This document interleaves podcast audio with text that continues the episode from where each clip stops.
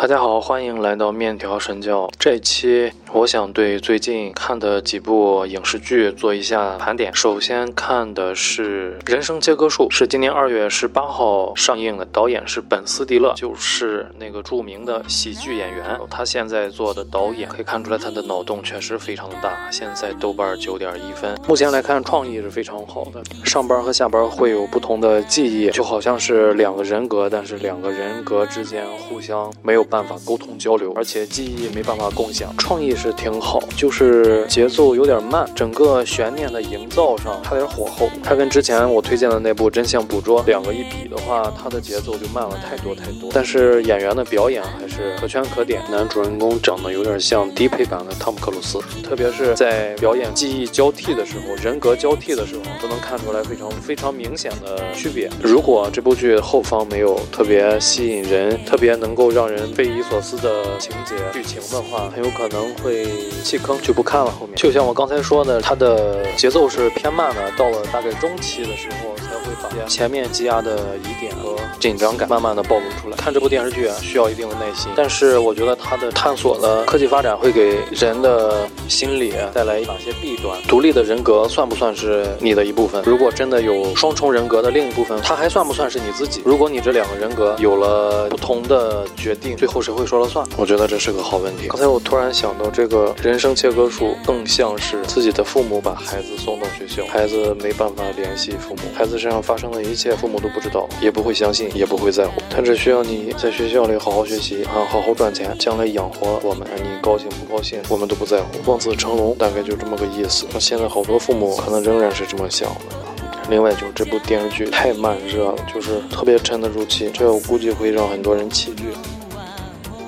等了这么久，杀死 Eve 也叫嗜血娇娃的第四季终于出来了。看完第一集，觉得完全值得等待，跟前三季一样的气质，有种带着一些比较诡异的那种美感，配上好听的音乐，就显得非常高级。我觉得好多人会跟我一样，都忘记了他之前的故事剧情，比如间谍组织，比如谁又杀了谁，谁又背叛了谁。我认为他的观众群体不是来研究故事剧情和他的逻辑漏洞的，大家就喜欢看到两位女。女主在荧幕上，他们之间的爱恨情仇才是最吸引人的地方，其他的都是配菜，还是原来的配方，还是原来的味道，我非常喜欢。这一季的走向越来越跟具体故事走向、阴谋、十二门徒啊越来越远。现在讲故事都是这么朦胧、不确定。这一季的主要的看点就是在于这几个女人之间的关系，相爱相杀，相爱相杀。前几季呢是小变态跟义务之间相爱相杀，到了这一季，好像只要是女性，她们之间的关系都有。点这种不太明白的感觉，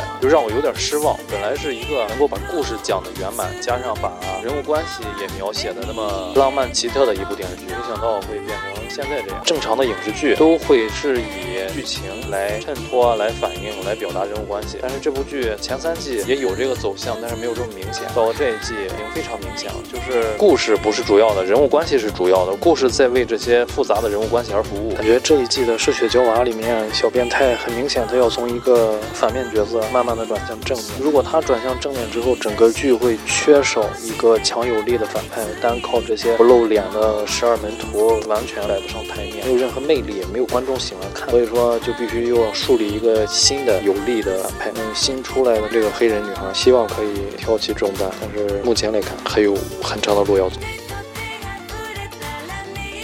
下面介绍的是二二年四月一号上映的《留人》，豆瓣八点五分，不是特别主流的，算是这种间谍类型的悬疑电视剧。主演是加里·奥特曼，就是《第五元素》，他也演了，然后《杀手列昂》他也演了反派啊，这哥们儿非常的帅，演的非常好，大概是我近期内看过的最诡异的、非常大的黑色幽默的一部电视剧吧。你这部剧的主线异常之凌乱，那不不是为了拯救国家人民于危险灾难，没有那么。大的使命感，特别的离谱啊！不是说那种夸张的搞笑，就是没有那么紧张的气氛，但是营造出来的一种特别这种特别特殊的感觉啊！其他的剧没有带给过我，就是啊很特殊的一种气质啊，不是特别高级，但是只能说是非常特殊。它跟那个杀死伊，我跟前两天看的。人生切割术啊都不太一样，虽然这三部剧呢都非常的另类啊，但是给人的感觉都不太一样。人生切割术就是那种前面四五集都在在疯狂的铺垫，都在四梁八柱的一点一点的构建，最后给你抖一个大包袱。杀死义务呢，就是那种挺高级的、挺高级的美感啊。但是这部留人哦，怎么说呢？跟这些完全都不搭嘎，跟这些都没有关系，就是黑色幽默到了一种就像是不靠谱情报局版本的国家安全啊，差不多可以这么说。这个杀手不太冷静，它是二二年二月一号上映的，现在豆瓣六点二。开心麻花出品，主演是魏翔、马丽，导演叫做邢文雄。虽然评分不算特别高，但是仍然算是一部非常标准的商业电影，没有什么短板。和家人看的效果非常好，我非常喜欢那种感觉。然后一家人就是其乐融融在看，非常高兴。而且魏翔的演出也确实是绝对的是有实力的，在线的这个人物角色非常非常适合他，而且真的是他人生主演的第一部的第一部主。主演的电影很多的惊喜啊，成本非常低，但是呢笑点非常，大家也都很捧场，他自身实力也在这里摆着啊。我姑娘就是笑点特别低，对这种挤眉弄眼的啊表情式的表演非常吃这一套。关键是这部剧的它的逻辑非常简单，让小朋友能够看得懂啊，笑中带泪，觉得还是不错。用了三天时间看完这部三个小时的新蝙蝠侠，稍微是有点失望的，因为他对蝙蝠侠这个年轻蝙蝠侠的内心挖掘的不够深入。这个年轻的蝙蝠侠，不管从战斗力，还是从智商，还是从装备，还有他的高科技，还有他的钞票的钞的超能力，都没有得到一个特别好的体现。然后这次的这个反派呢，又不是特别的厉害。看来这次就是想描写蝙蝠侠成长的过程，并不是一上来就是那个无所不能的这个武力高超飞檐走壁的蝙蝠侠，现在只是一个初出茅庐的蝙蝠侠，还没有什么名气，缺少一些自信，缺少一些高科技的装备。这个新蝙蝠侠在最后又拉出了一个新的丑爷，这样的话又会出来一个人啊，新的这个小丑可能也是那个来托少。哎，但是你得知道，他前面有杰昆·菲尼克斯的小丑，后面再想超越这个形象就太难了。这部电影想要超越前面的经典，真的是非常非常难，而且他肯定是要拍续集的。这这个前景太暗淡了。我觉得怎么说呢？他如果这部电影短一点也好，三个小时，哎，没有强力的反派，这个蝙蝠侠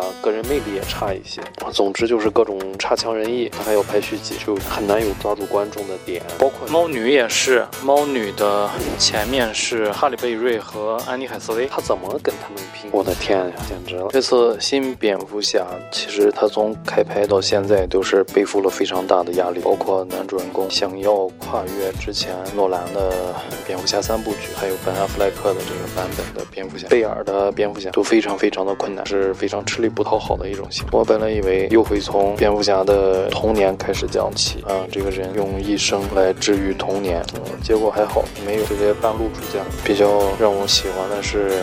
一开始用了一首涅槃的音乐，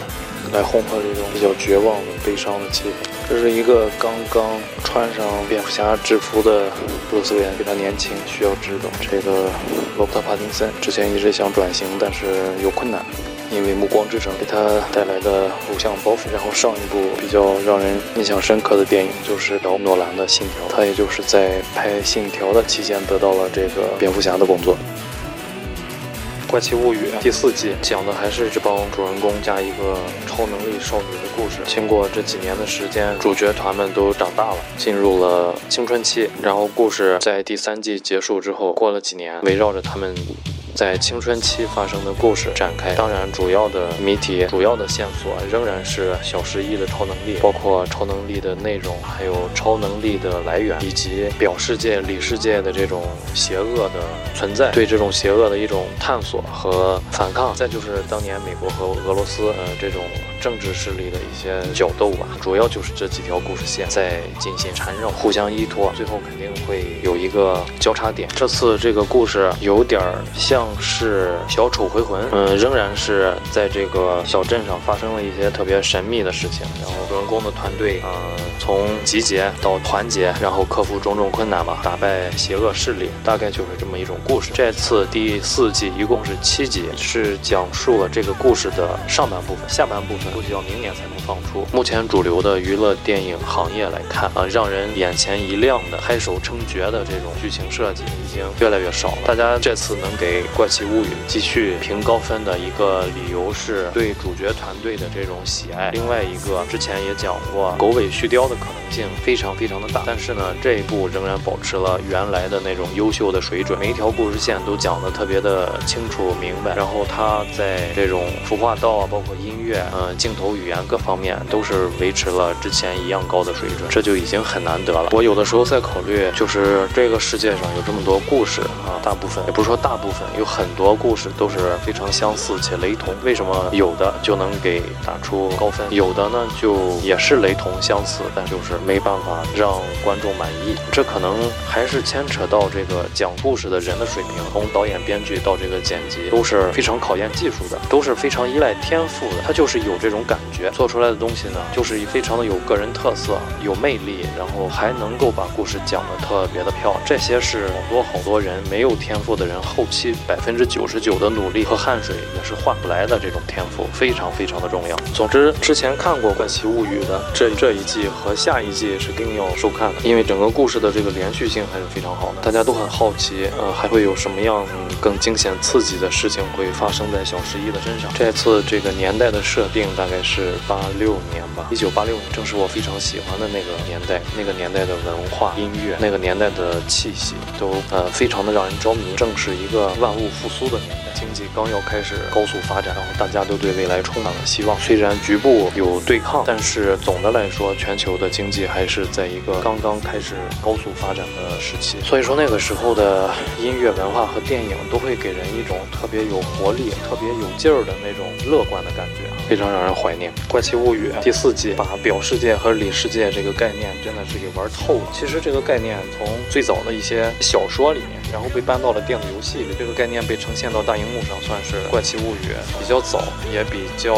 生动。这次真的是让观众非常好的理解了这个表世界和里世界不同次元啊，一模一样，有点像多元宇宙，但是呢是镜像宇宙，逮着这个噱头，逮着这个创意猛挖，然后慢慢的给这个表里世界的这个概念给越来越丰满，越来越形象，也是《怪奇物语》这部电视剧走到第四季它的贡献吧。如果以后有人想要再拿这个表里世界的噱头来做文章的话，那么就得依照《怪奇物语》设定的规矩来玩，就好像是当年僵尸先生这个林正英他在大荧幕上设定的这一套捉拿僵尸的手法被沿用到现在，影响了后来二三十年，只要是捉拿僵尸啊，都得用他这一套路数，比如说桃木剑呀、画符呀、呃喷酒啊，然后鸡血呀之类的，都得这样玩，因为他就是祖师爷，他开创了这套。最近还在看《惊奇少女》，刚开始连载，然后还有克拉克森的农场也非常的不错，还有一个是哔哩哔哩出的纪录片，叫做《人生第一次》，好像现在已经到了第二季，叫《人生第二次》了。这部纪录片也非常值得一说。我更新了一下微信公众号，大家可以在微信公众输入你想看的影视剧的名称，正常系统会自动推送给你一个在线观看的地址，方便大家收看。因为之前有好多人跟我说找不到地方看，没有观看的途径。当然有一些呢是国内没有上映，有一些是上映了之后他们下线了，还有一些在网上播放的呢，免不了会出现一些会员充值啊、多重收费的这种情况，所以不太公平啊。我也是找了一些能够在线观看的地址，不一定。